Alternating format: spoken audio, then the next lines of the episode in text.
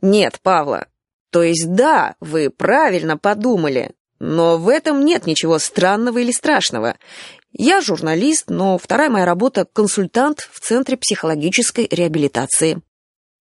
Она справилась, наконец, с горлом и мужественно заглотнула полупережеванный кусок. «Вам дико, что я буду говорить с вами о пещере. Поверьте, дело стоит того, чтобы эту неловкость преодолеть». «Какое дело?» — выдавила Павла. Дарнец вздохнул, улыбнулся, соединил кончики растопыренных пальцев. «С вами приключилась редкостная история. Три раза подряд «Откуда вы знаете?» Неизвестно, как это выглядело со стороны. Павла сделала все возможное, чтобы ее лицо оставалось бесстрастным.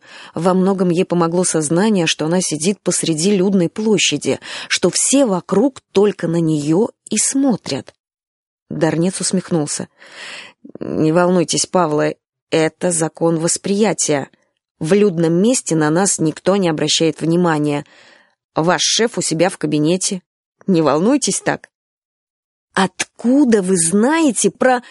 Случай столь вопиющий, что укрыться от нас он просто не мог. Это какое-то феноменальное везение.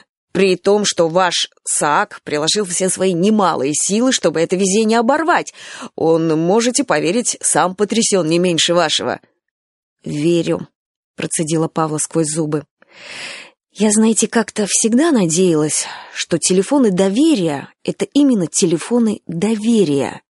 Если бы я знала, что после одного случайного под настроение звонка «Павла, дорогая, ваш звонок тут совершенно ни при чем», если бы Центр психологической реабилитации не имел собственного доступа к информации триглавца, поверьте, множеству наших соотечественников пришлось бы очень плохо. Знаете, за свою практику я перевидал столько людей, нуждающихся в помощи. Я не нуждаюсь в помощи, сказала Павла резко. Впрочем, в какой-то момент в ее душе шевельнулся слабый и теплый червячок. А что, если взять, да переложить свои страхи на узкие плечи Дода Торница? Я встречал и продолжаю встречать множество людей, нуждающихся в помощи, невозмутимо повторил ее собеседник в частности, в вашей помощи, Павла». Некоторое время она молчала, удивленно разглядывая огрызок недоеденного бутерброда. «Я объясню». Ее собеседник отхлебнул от чашечки. «Ежедневно тысячи людей несут в пещеру свои комплексы и страхи.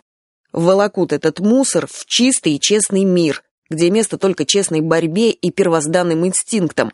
Ежедневно сотни людей звонят по телефонам доверия, потому что им кажется, что в пещере что-то не так, что их поведение выходит за привычные рамки. Речь не идет о маньяках-садистах, которым, к сожалению, почти невозможно помочь. Речь не идет о прирожденных жертвах, которые, увы, заканчивают свой путь уже в юности. Речь идет о людях, которые каждый день чувствуют то же самое, что чувствовали вы, набирая телефон доверия. Помните?» Павла невольно поежилась. «Вот-вот, и наша с вами цель — объяснить этим людям, что ничего ужасного с ними не происходит, что жертва, даже загнанная в угол, имеет шанс на спасение. Да, я не сказал вам, что примерно 80% консультируемых нами по ориентации не агрессивны». Павла молчала. Дарнец второй раз ее ошеломил. Как-то так незаметно получилось, что из полосатой больничной пижамы Павла вдруг переселилась в белый крахмальный халат. Дарнец пил свой чай и беседовал не с пациенткой, а с коллегой и соратницей, чей совет для него исключительно важен. «Павла, феномен, который вы продемонстрировали, называется ярко выраженным антивиктимным поведением. Наш центр будет благодарен, если вы поможете нам в работе. Поучаствуйте в некоторых исследованиях, нечто вроде социологических опросов. Собственно, очень трудно объяснить на пальцах, но я гарантирую вам интересную работу, общество умных обаятельных людей и полнейшую конфиденциальность Павла. Понимаете? Она все еще молчала. Ей казалось, что за стеклянными стенками кафе прошли годы и годы что раздолбеж постарел и вышел на пенсию, что кассеты Рамана Ковича развалились от времени, что здание телецентра сто раз перестроили, что Митика нянчит внуков. а она все еще горбится над розовым объедком колбасы, и человек, сидящий с ней за одним столиком, полностью заморочил ей голову и размягчил мозги. Можете сейчас не отвечать. Просто подумайте. Повторюсь, я понимаю, насколько эта тема деликатна, насколько вы серьезно к этому относитесь. Но, возможно, именно с вашей помощью будет совершено открытие, которое спасет от безумия тысячи людей. Вы подумаете, Павла? «Подумаю», — сказала она почти с облегчением, потому что странный разговор, кажется, исчерпал себя и подошел к концу.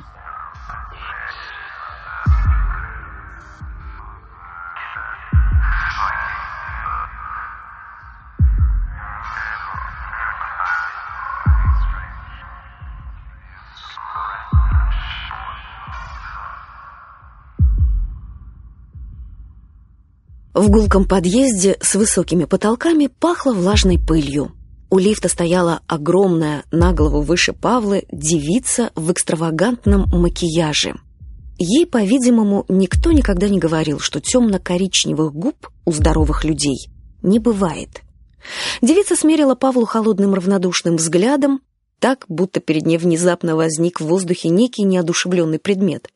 Павла, которая боялась стерв и стыдилась этого своего страха, гордо прошествовала мимо, к лестнице.